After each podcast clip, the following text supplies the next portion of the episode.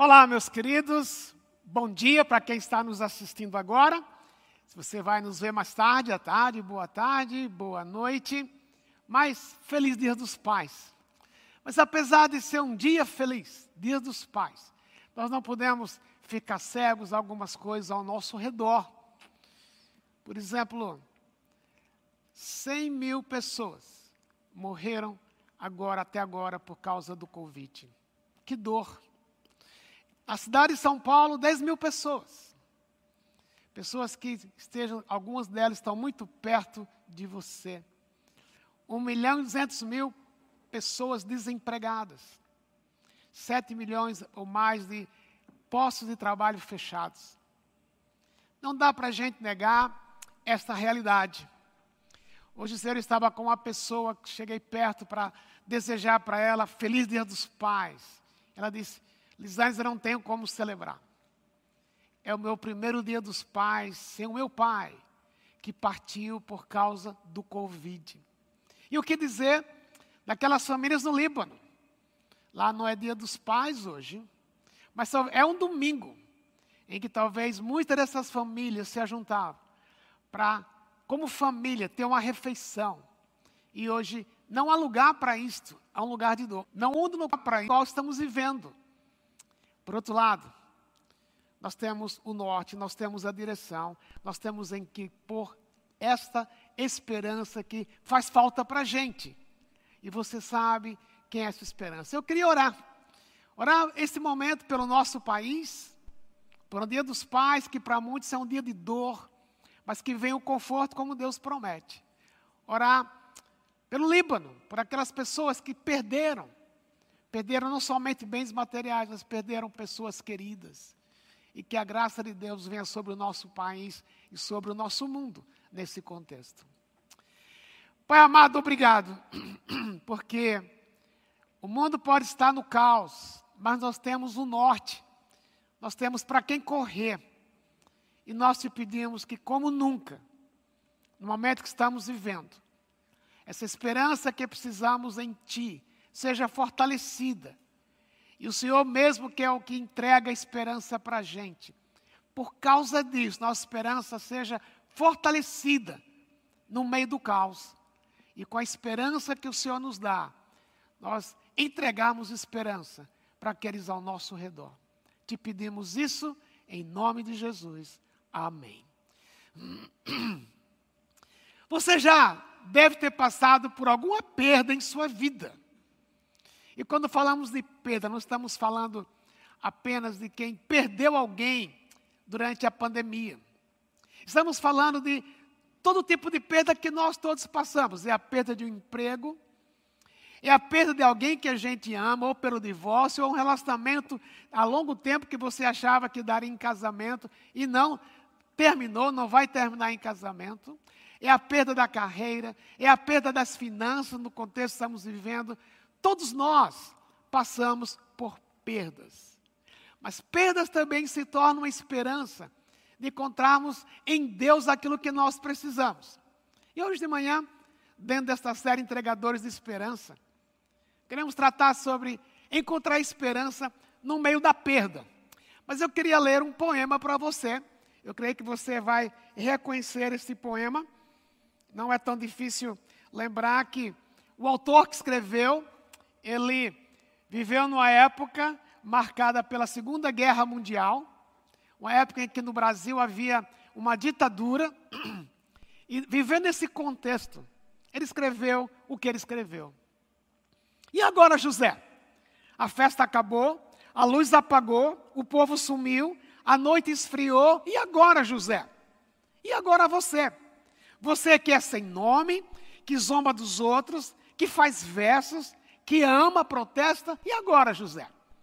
Está sem mulher, está sem discurso, está sem carinho, já não pode beber, já não pode fumar, cuspir já não pode, a noite esfriou, o dia não veio, o bonde não veio, o riso não veio, não veio a utopia, e tudo acabou, e tudo fugiu, e tudo mofou. E agora, José? E agora, José? Com a chave na mão, quer abrir a porta, não existe porta. Quer morrer no mar, mas o mar secou. quer ir para Minas. Minas não há mais José. E agora?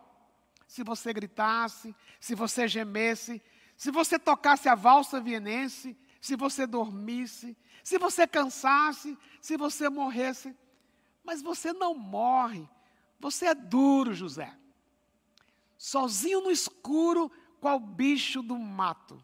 Sem teogonia, sem parede nua para se encostar, sem cavalo preto que fuja a galope. Você marcha, José. José, para onde? Carlos Drummond de Andrade escreveu este poema.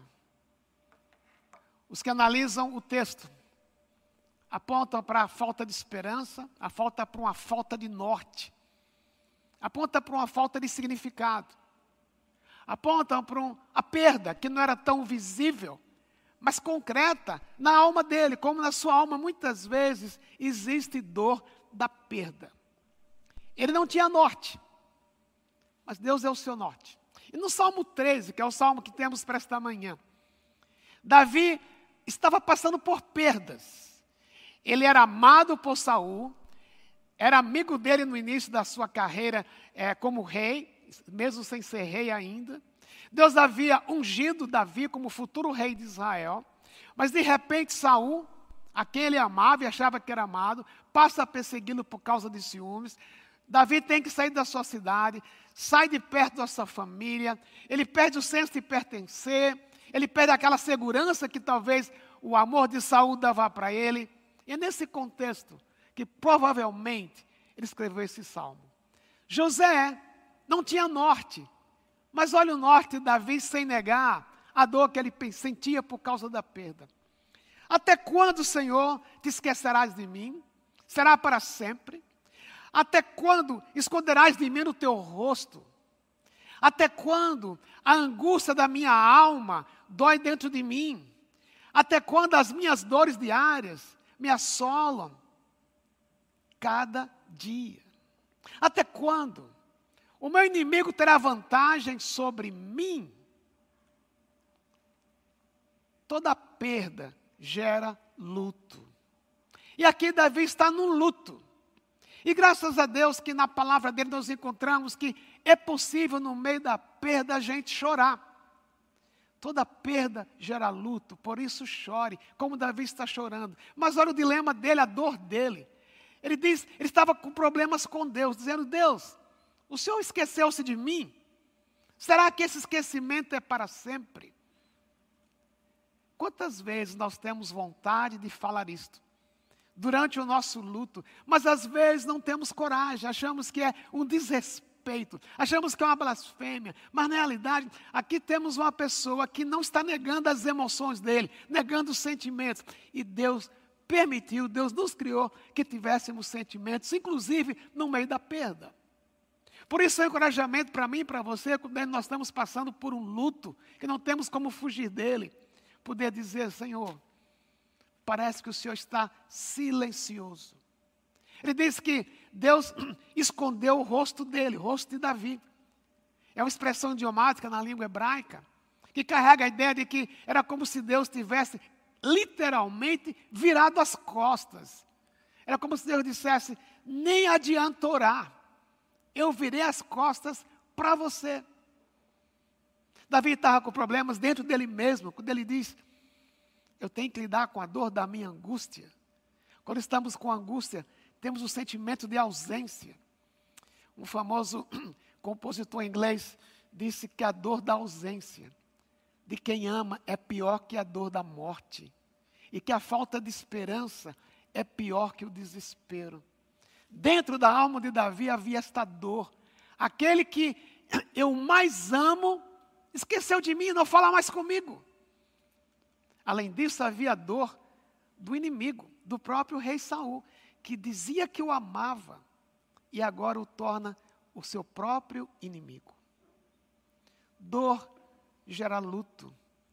E luto clama dentro de mim, de você, para eu falar com Deus dos meus sentimentos, tendo certeza que Deus não nos rejeita. Quando estamos no luto e parece que oramos, oramos, oramos, fazemos planos, como Davi diz aqui, queria fazer planos e a história não muda. E a gente por causa do sentimento que nos domina, achamos que Deus esqueceu. Esquecemos, por exemplo, que Deus disse certa vez para o povo de Israel, ele disse assim através do profeta Isaías, que qual a mãe que esquece de amamentar o seu filho? Qual a mãe que esquece de cuidar de quem ela deu à luz? Aí Deus completa, mas mesmo que uma mãe esqueça de amamentar o seu filho, eu nunca esquecerei de vocês. Eu posso sentir, eu não tenho como impedir o que eu sinto, mas no meio da perda eu posso falar para Deus o que eu estou sentindo. E Deus não me rejeita neste momento. Mas outra coisa importante nesse salmo: Davi lida com sentimentos, mas Davi também lida com a razão. Sentimentos e fé sentam juntos, mas tem hora que é preciso divorciar a fé do sentimento, não negar o sentimento, falar dele, mas o que, é que eu faço? Tem uma hora que eu preciso voltar a orar. E Davi diz: volta-te, responde-me, restaura o brilho dos meus olhos, senão morrerei. Não é interessante que, em uma hora ele fala: O Senhor esqueceu de mim, o Senhor parece que, não, que virou as costas para mim, mas agora, mesmo sentindo isso, ele pensa no quê? Ele sabia, ele conhecia o Deus que o ajudou. Quando ele teve que lutar, matar um urso e um leão com as suas próprias mãos. O Deus que o capacitou para enfrentar Golias e derrotar Golias. Havia um sentimento no momento, mas havia o caráter de Deus que não havia mudado. O sentimento muda, mas o caráter de Deus nunca muda. Por isso ele diz: Volta-te, Senhor. A palavra que ele usa carrega ideia de, era como se ele pedisse: Deus, Olha para o que eu estou passando, considere o que eu estou passando. O Senhor é rei, o Senhor é Deus, o Senhor é soberano, mas o Senhor é meu Deus. Volta-te e ouve-me. Ele não tinha dito que parece que Deus estava surdo, mas agora ele está dissociando o sentimento de fé, sem negar o sentimento, mas a fé o fazia dizer: volta para mim, ouve-me, restaura o brilho dos meus olhos. Na antiguidade, se achava, se cria que a saúde de uma pessoa estava na maneira que ela olhava, nos seus olhos. Davi estava vivendo uma situação psicossomática. A angústia dele estava afetando o corpo dele, ao ponto de ele dizer: restaura o brilho dos meus olhos, para que eu não morra. Quando estamos no luto, na perda, no luto da perda, nosso corpo sofre. E se não fazemos essa escolha entre eu preciso, eu não posso negar o que eu sinto, mas eu tenho que impor a minha esperança. O José de Carlos Dumont de Andrade não tinha esperança, por isso ele termina o texto dizendo: Para onde? Teve uma hora que os sentimentos de Davi geraram falta de esperança, mas agora, no meio da perda, a esperança é forjada quando ele ora. Ele também diz: Não deixes que os meus inimigos digam, nós o derrotamos. Não deixe que eles se alegrem com o meu tropeço, queira ou não. Quando estamos na perda, a gente se compara com quem não perdeu nada. E parece que nós somos as piores pessoas do mundo. Especialmente quando a nossa perda foi causada por outra pessoa. Mas Davi disse: Senhor, o Senhor sabe como eu estou me sentindo. Mas não deixa que aqueles que me perseguem, não deixe que Davi ou que Saul triunfe sobre mim e que essa perda acabe com a minha vida. Perda gera luto, mas é no meio da perda que a confiança é, é forjada. Quando eu, sem negar os sentimentos, eu digo, eu vou orar. Eu creio que muitos de nós, inclusive eu, já tivemos momentos, talvez, que dissemos: não adianta nem orar, Deus esqueceu de mim. Eu já passei por isso. Davi passou, você pode passar.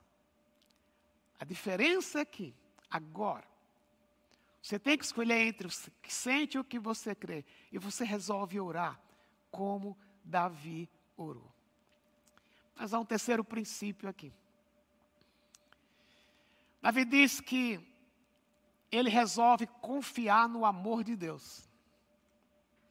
Ele diz: Eu, porém, Eu amo, eu amo essas interjeições, essas preposições. Eu, porém, confio no teu amor. Eu posso sentir o que eu estou sentindo. Eu posso achar que o Senhor me esqueceu. Mas eu vou voltar a orar. Eu preciso prosseguir. Eu vou prosseguir confiado no teu amor. A palavra amor que Davi usa aqui é a palavra que corresponde ao amor ágape no Novo Testamento, mas ela é muito mais rica.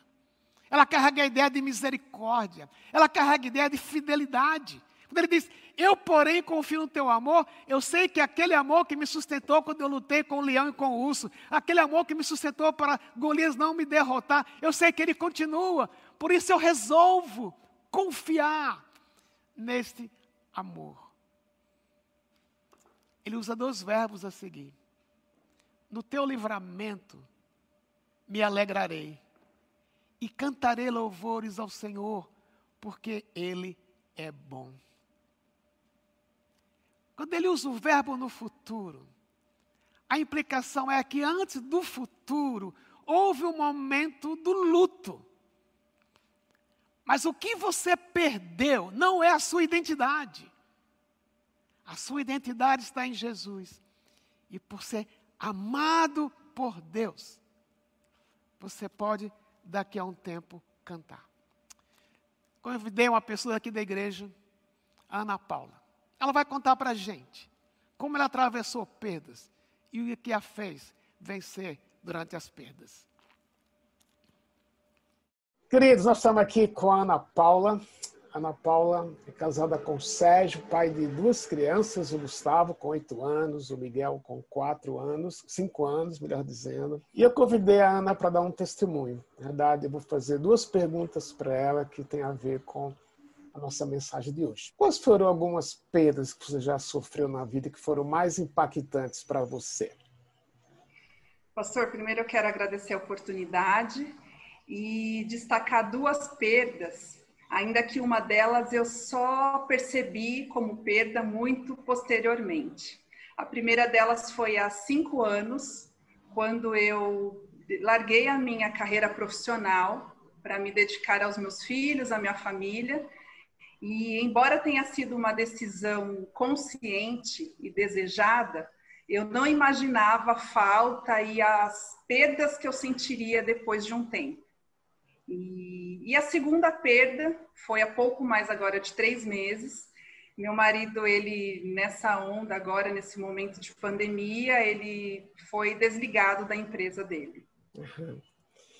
E como é que você sentiu essas perdas? Quais foram as emoções que você sentiu é, dentro de você, as implicações? Como é que você sentiu com essas perdas? Na verdade, lá atrás, quando eu pedi demissão do meu trabalho, o Miguel era recém-nascido ainda, em consenso com meu marido, nós decidimos que eu ia parar de trabalhar. Eu desejava isso, mas muito pouco tempo depois eu comecei a buscar muitas coisas para preencher algo em mim que havia uhum. ficado latente ali, havia um vazio. Então, mas eu não sabia exatamente o que era. Então, eu comecei a buscar muitas coisas, ocupações, comecei a buscar cursos, coisas que preenchessem o meu tempo e que me tornasse, digamos, na minha visão, naquele momento, mais útil, como se a minha dedicação na minha casa não, não fosse importante, né? E aí eu percebi também que eu buscava valor naquilo que eu fazia, nas minhas realizações. E aí foi um período longo em que eu busquei uma série de coisas para preencher isso e foi assim algo que me causou angústia, me causou culpa, me causou um peso, uma série de emoções eu senti nesse momento à procura disso. Né? Embora eu tivesse em casa, eu ainda queria algo mais, assim, para me sentir útil, digamos assim. E aí foi um processo bastante longo que culminou assim numa ansiedade que eu já era bastante ansiosa, mas numa ansiedade aguda, crônica. Isso me gerou sérios problemas físicos de saúde na época, até que Deus, em sua generosa bondade, amor, graça sobre a minha vida, foi me conduzindo para um processo de discipulado E neste processo de discipulado é que eu percebi que todo aquele anos de busca em coisas e realizações nada mais era do que a falta que aquele status, aquele reconhecimento que eu tinha como profissional do mercado me fazia. E aí Deus começou a trabalhar de uma maneira muito intensa, muito profunda na minha muito intensa, me mostrando quem eu era, quem eu estava tentando ser e quem ele desejava que eu fosse. Se você pudesse resumir para a gente, o que é que fez realmente você atravessar esse período de perda sem desesperar-se? A minha confiança em Deus, porque Deus, desse processo todo, me ensinou a confiar nele e a depender dele naquilo que não está sob o meu controle, naquilo que não cabe a mim fazer. Então, é um processo agora que há um mês e meio meu marido conseguiu um, um, um contrato de trabalho temporário, não é fixo. Então, nós estamos fazendo a nossa parte, o que cabe a nós, mas o que não cabe é realmente é descansar em Deus. E o que nós temos feito aqui é vivendo um dia por vez sabendo que o amanhã pertence a Deus. Então é algo que realmente Deus é, é, tem nos suprido e tem nos levado a, a confiar nele dessa maneira, pastor, para que não houvesse esse desespero e esse desequilíbrio agora perante essa situação. Uma coisa que me encorajou, eu li seu testemunho por escrito também. Duas coisas que você falou que estão ali que realmente me inspiraram. Foi a questão da identidade em Jesus e a sua identidade não estava em ser jornalista, não estava nas realizações, estava no que você é em Jesus. E esse tempo de perda de emprego do Sérgio, de vocês não terem encarado como o fim da linha, né? que tem a ver com o que Deus está fazendo em você. Por isso, Ana, eu falo com muita alegria que vocês têm sido entregadores de esperança.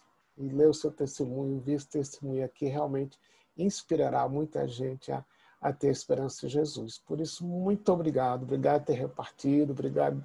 É, você não foi triunfalista, você foi realista. Isso inspira a gente.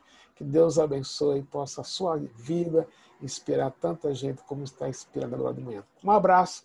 Deus te abençoe. Amém, pastor. Obrigada.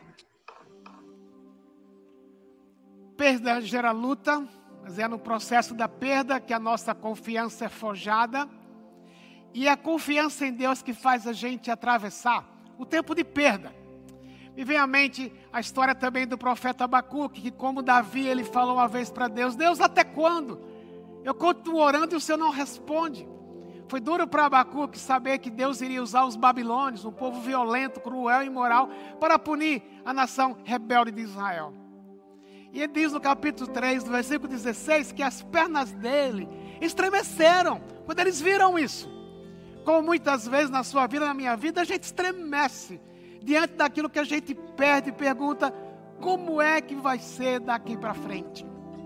Mas como Davi, Abacuque diz no capítulo 3, aquele texto que você conhece, qual talvez, ainda que a figueira não floresça, ainda que não há fruto na vide, ainda que o produto da oliveira minta, ainda que não haja gado no curral, todavia, todavia, mesmo assim, eu me alegro no Senhor e exultarei no Deus da minha salvação. Ali, salvação não tem a ver com perdão de pecados, tem a ver com Deus tirá-lo daquele momento, a dor que havia dentro da alma dele. Mas o que faz, o que fez Abacuque, dizer eu me alegrarei. O que fez Davi no, no capítulo 3 do Salmo, dizer eu cantarei ao Senhor. Abacuque diz que Deus faz, ou Deus fez, os pés dele como da corça. E ele, ele o leva para lugares altos. A corça, ou o servo, é um dos animais mais velozes que Deus criou. Perde apenas para o guepardo. Chega a correr às vezes 100 km por hora. Por que corre tanto? Fugindo dos predadores. No verão, na época de calor, a costa, o servo, impala, eles exalam um cheiro que os predadores sentem de longe e saem em calço deles. A fuga deles é correr para as montanhas. A forma como Deus fez os pés da costa faz com que ela não escorregue. Ela chega a subir quase montanhas com 90 graus de inclinação sem cair. Sobe a montanha para encontrar água. A sua vida na minha vida. Nem sempre Deus vai tirar as montanhas. Nem sempre Deus vai devolver o emprego que você tinha antes dessa pandemia. Ou nem sempre Deus vai devolver aquela pessoa que você ama. Ou, nem, ou Deus não vai ressuscitar quem morreu. Deus não tira as montanhas. Mas Deus dá para você e para mim a força em nossa perna para a gente subir a montanha e não sermos alcançados pelos predadores, por aquilo que quer destruir a nossa vida. Por isso, meu querido, minha querida, eu não sei qual é a montanha que você está tendo que subir hoje, qual a perda que você está sofrendo, mas à medida que você resolve confiar em Deus, Ele torna os seus pés, as suas pernas como a da costa, para que você suba a montanha. E na montanha, a costa encontrava água, ela estava cansada de tanto correr, mas na montanha, ela encontrava segurança. Deus quer fazer a mesma coisa com você. Talvez não derrubando as montanhas, mas dando para você, como deu para Davi, a força na perna para subir essa montanha e encontrar a segurança em Deus. Nós vamos ouvir uma música agora. Eu queria pedir que você não saia do sofá, porque nós não terminamos ainda. Quero convidar você a cantar conosco. Um hino que tem a ver com a história de alguém que perdeu alguma coisa que ele não podia recuperar. Sua identidade não está na perda, mas está em Jesus.